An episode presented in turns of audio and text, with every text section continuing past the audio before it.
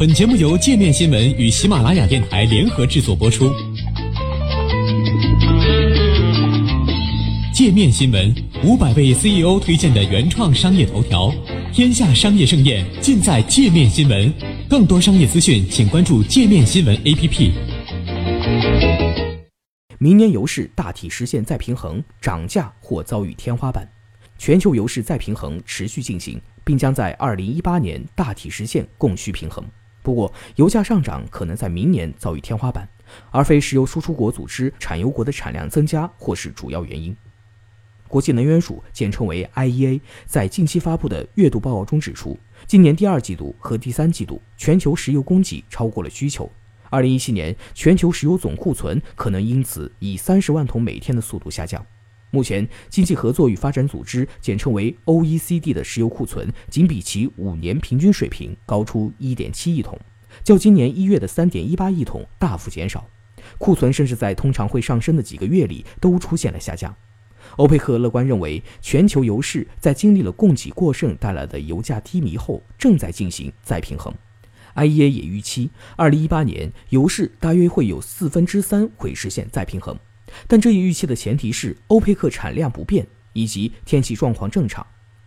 尽管如此，美国等非欧佩克产油国产量增加可能会让油价上涨蒙上阴影。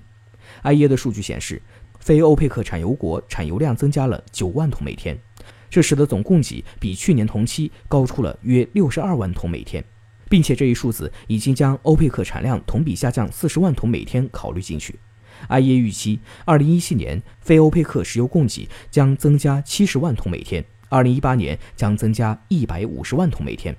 IEA 警告称，实际上在朝着供需趋紧的方向发展了两个季度后，油市可能后劲不足，进一步再平衡将非常缓慢。IEA 石油行业和市场部总监阿金森说：“石油再平衡的速度远远慢于大部分签署减产协议的产油国预期。”他还指出，虽然2018年的趋势将使石油市场再平衡，但可能比欧佩克预期的更具有挑战性。如果希望油价更强劲、更快速上涨，欧佩克可能需要采取更大幅度的措施。欧佩克将在今年十一月底举行会议，市场普遍预期欧佩克和俄罗斯在本次会议上将进一步延长减产协议。为提振油价，十四个欧佩克国家和十个非欧佩克产油国在去年底达成历史性协议，同意限制原油产出。今年五月，他们决定将减产协议延长至二零一八年三月。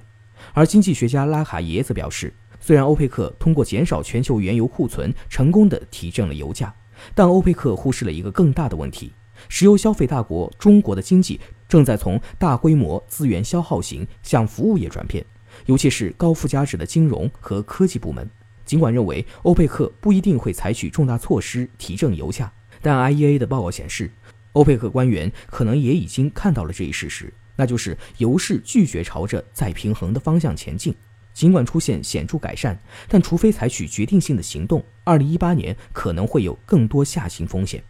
IEA 认为。目前，沙特和俄罗斯关系强化，释放出两大产油国要重新致力于采取任何措施以支撑市场、支持再平衡长期过程的信号。